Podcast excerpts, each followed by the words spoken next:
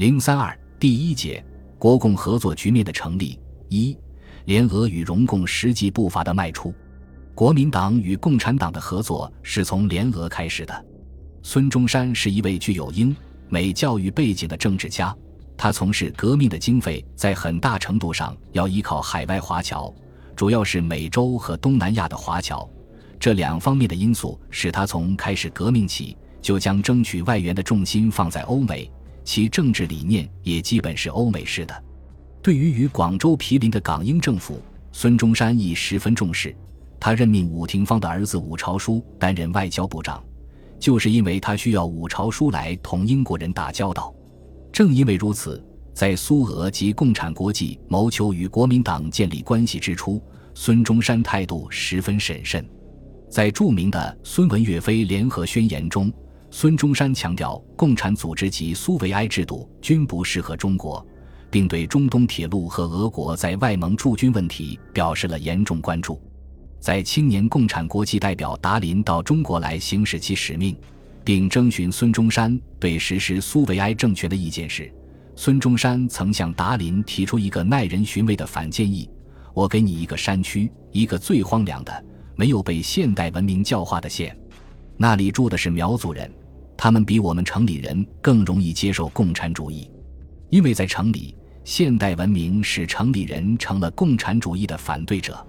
你们就到那个县组织苏维埃政权吧。如果你们的经验是成功的，那么我一定在全国实行这制度。孙中山在政治思想上与苏俄存在差别，致使酝酿已久的联俄以及与此相关的国共合作一直没有实际动作。国民党及孙中山决定在这个问题上走出关键一步。一个重要的原因在于，直皖战争之后，英、美等西方国家在政治上支持获胜的直系中央政权及其实施的武力统一政策，争取英、美方向的外援已经不再现实。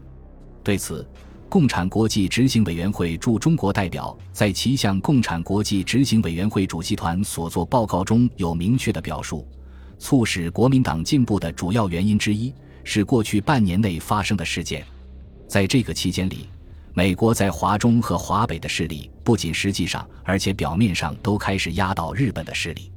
曹锟现在的中国总统的当政得到美国的支持，它不仅意味着美国势力的增大，而且意味着中国最大的军阀派系直系的加强。这一事实迫使国民党更加迅速的表态和更加公开而真诚的联合苏俄。共产国际作为极力促成国民党联俄的一方，其判断应该是符合实际的。从苏俄方面观察，十月革命之后，该国一直处于国际帝国主义的包围之中，为打破外交上的孤立境地，也急需谋求中国的承认并建立正常的国家关系。为达到这一目的，苏俄并不因为英美支持曹锟政权便置北京政府于不顾，相反，在苏俄谋求建立的中苏关系中，北京的位置最初是远远高于广州的。对于北京政府，孙中山曾要求苏俄方面不予承认，但苏俄没有采纳其意见，因为在苏俄看来，不管北京政府是一个什么样的政府，它终归是中国的正式政府。因而将力图同它建立正常关系视为理所当然之事。苏俄与北京政府的接触曾经引起孙中山的严重不安，只是在与北京的谈判中，王正廷、顾维钧等坚持将解决外蒙撤军等问题作为中苏建交的先决条件，与苏俄方面先建交后谈判解决两国间悬案的立场相符，谈判一时陷入僵局。广州的地位才因此而提高。后来，北京方面同意与苏俄妥协，正是出于阻止加拉罕南下与孙中山联系这一策略的考虑。不过，孙中山在外蒙和中东铁路问题上的民族主义立场，也是苏俄方面始料未及的。在意识到广州的地位与作用之后，苏俄方面决定任命鲍罗廷为孙中山及国民党的政治顾问。几乎同时。孙中山派出其军队参谋长蒋介石率领代表团前往莫斯科访问。苏俄对国民党的经费和军火援助问题也正式提上议事日程。鲍罗廷是促进国民党联俄的十分合适的人选。他为人谨慎周到，态度和蔼，不仅与中国共产党的领袖人物一直保持着很好的友谊关系，而且与孙中山先生相处甚得。他的到来，对国民党实施联俄政策起到了重要作用。但蒋介石率团访苏，获得的总体印象并不佳好。在外蒙驻军和中东铁路问题上的感受尤其如此。在归国之后，给廖仲恺的信中，蒋写道：“尚有一事欲直告于兄者，即对俄党问题是也。对此问题，应有事实与主义之别，无人不能因其主义之信仰，而乃至事实于不顾。以地观察，俄党殊无诚意可言。及地对兄言俄人之言，只有三分可信者。”以兄过信俄人而不能尽扫兄之兴趣也。至其对孙先生个人之崇仰之意者，非俄国共产党，而乃国际共产党中之党员也。而我国党员之在俄国者，对于孙先生唯有诋毁与怀疑而已。俄党对中国之唯一方针，乃在造成中国共产党之正统，绝不信吾党可与之始终合作，以互策成功者也。至其对中国之政策，在满、蒙、回、藏诸部皆将为其苏维埃之一，而对中国本部未使无染指之意。凡事不能自立而专求于人，其能有成者，绝无此理。国人程度卑下，自居如此，而与他人替天行道，奉如神明，天下宁有是理？彼之所谓国际主义与世界革命者，皆不外凯撒之帝国主义。不过改一名称，使人迷惑于其间而已。蒋介石回国后，向孙中山递交书面报告，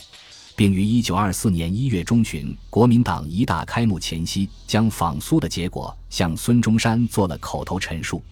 尽管对俄国有所警惕，蒋介石率团访俄期间形成的某些印象和所获得的具体成果，却加强了孙中山联俄的决心。莫斯科对代表团最高级别的接待。为国民党培训军队干部协议的签订，以及关于俄国政权及军队强大和巩固的印象，关于红军的军事政治组织和培训经验对国民党的重要性的认识，关于党和共青团的集中组织对组建有效国家政治结构的意义等，都增强了孙中山对于苏俄可以为中国革命之臂助，苏俄经验可以为中国革命参考的认知。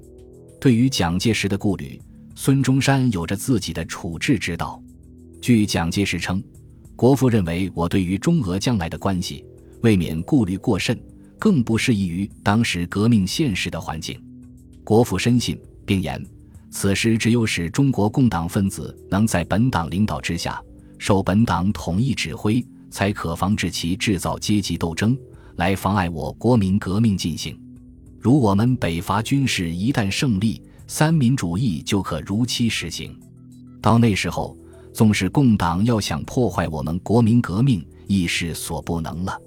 何况苏俄对中国革命，只承认本党为唯一领导革命的政党，并力劝其共产党员加入本党，服从领导，而又不否认中国并无实行其共产主义的可能呢？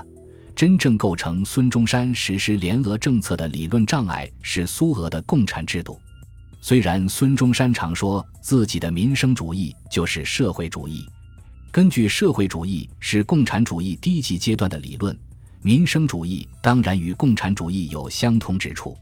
但孙中山始终认为共产制度不适合中国国情，至少在现阶段是如此。因此，尽管有联俄的现实政治需要，要与实施共产制度的苏俄实施联合，孙中山在认识上是难以融通的。加之当时共产制度被西方国家视为政治瘟疫，受此影响，国人避之唯恐不及。国民党自然要顺应舆情，注意与之划清界限。但是，自从苏俄实施新经济政策之后，共产制度已不再构成孙中山实施联俄政策的障碍。孙中山是通过马林的介绍获知俄国新经济政策实施情况的。他在致廖仲恺等的电报中称。俄国经济状况尚未具实行共产的条件，故初闻苏俄实行共产主义，甚为诧异。今与马林谈，使之俄国的新经济政策与我们的实业计划相差无几，至为欣慰。苏俄的新经济政策从1921年开始，一直实施到1927年，而孙中山在1925年便去世。也就是说，钟中山之事，国民党都可以新经济政策的实施为理由，为联俄的政治行为做出至少自己认为合理的解释。当然，孙中山更关心的是获得实际的经费及军火方面的援助。在这一点上，苏俄出手虽算不上慷慨。但对国民党而言，却能收到雪中送炭的效果。一九二四年，苏俄在黄埔军校缺乏军火，难以开办的情况下，运来八千支俄式步枪，每支配有五百发子弹，并资助现金二百万卢布作为开办经费，解决了军校的燃眉之急。